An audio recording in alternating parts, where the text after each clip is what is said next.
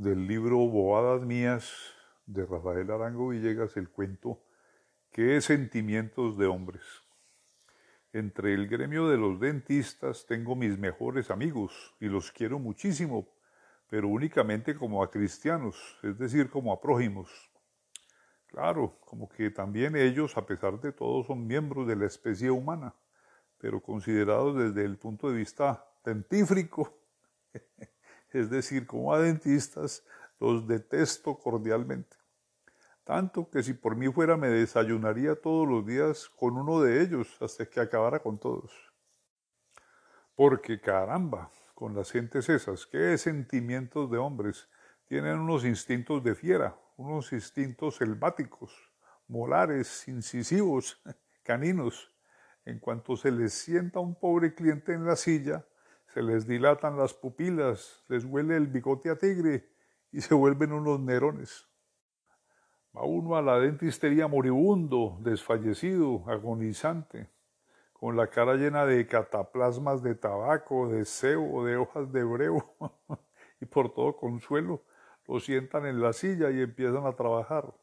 Le colocan la fresa en una de las vuelas del maxilar inferior y echan a pedalear hasta que empieza a salir acerrín de jarrete por entre el hueco de la muela. Y no vale gritar, ni morderlos, ni decirles las más atroces palabras. Más duro le trancan a uno y más caliente se ponen. Porque generalmente tienen un geniecito de todos los mismos diablos. Podían aprender de los peluqueros, que no solo lo tratan a uno con cariño de madre, sino que mientras lo motilan le cuentan todo lo que ha pasado en el pueblo, le hablan de la carestía de la vida de la escasez de moneda, de lo invernoso del tiempo o de la guerra. Si la hay. Y si no ha pasado nada en el pueblo, ni hay escasez de moneda, ni carestía, ni guerra, hacen un encendido elogio de los escritos que uno ha sacado en la prensa, o le pasan un número atrasado de la hormiga de oro para que, para que vea láminas. Y naturalmente uno sintiéndose tratado con aquel cariño y acariciado con aquellas manos se duerme dulcemente mirando unas veces la revista y contemplando otras, las cromolitografías del muro, entre las cuales figuran invariablemente el cuadro de las edades, la familia del rey de Italia y una cacería en las montañas suecas, en la cual aparecen tendidos en la grama tres o cuatro ciervos, un jabalí y unas liebres, y al lado, en actitud de contemplar la casa, terciada al hombro la escopeta, unos tipos con vestido de pana bigotes húngaros y sombrero de pluma.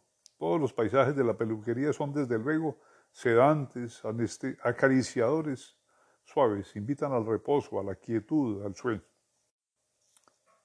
En cambio, en la dentistería, qué horror.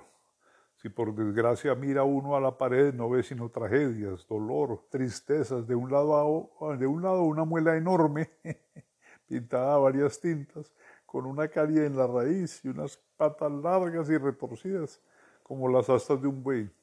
Una muela que uno no se atreve a tocar siquiera con el dedo por no lastimar la lámina. Del otro lado, unas fotografías macabras, representando largas series de cabezas humanas entrapadas y mustias, cuyos carrillos inflamados y tensos asoman por entre un cabezal de pañuelos, como aullamas maduras. Y el pobre de uno ve todo aquello y no puede ni siquiera gritar porque le dicen flojo y porque le trancan más duro. Y suda hielo por la ternilla, por la frente, por las corvas y se retuerce en la silla como una lombriz de tierra cuando se levanta un capote.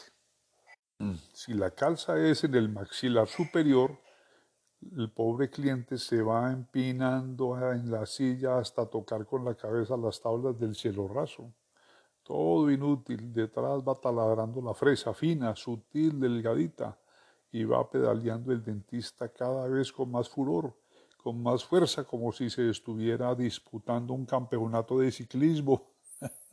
Al cabo de las mil y quinientas, cuando ya uno desmayado, bañado en sudor, moribundo, siente que la fresa le perforó el frontal, y está volteando en el aire, para el dentista el pedal, cesa en su afán homicida y le acerca un vaso de agua al cadáver para que enjuague la boca.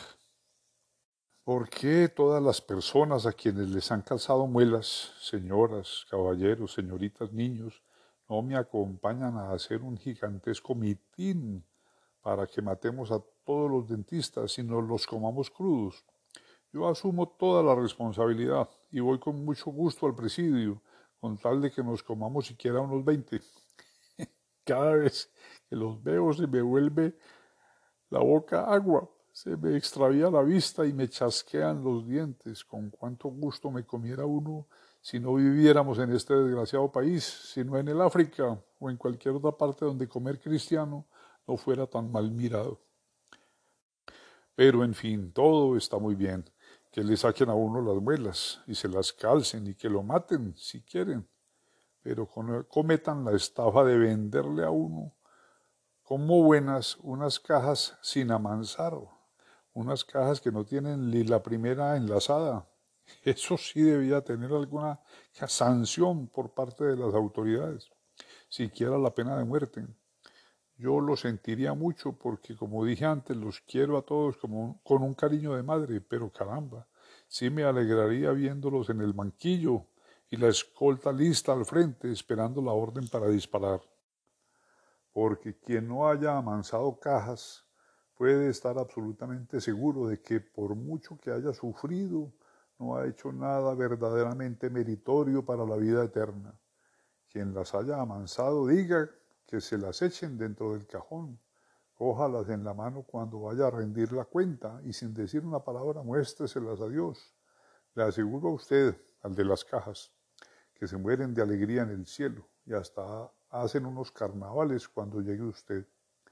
Si así no fuera, iba uno a aguantar en la boca hasta que se acomodara e hiciera nido en su propia, por su propia cuenta un bulto de alambre de púas sin envoltura de ninguna especie.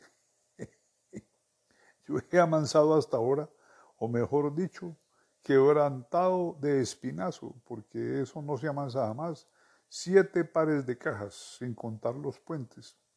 Me parece que con eso libré ya mi alma. Por supuesto que en los primeros meses de faena casi me enloquezco. Un día hasta pensé muy seriamente en suicidarme ya tenía escrita la boleta para dejar, la cual decía más o menos así, me voy de este mundo miserable, pido perdón a mis padres, nadie es culpante de mi muerte.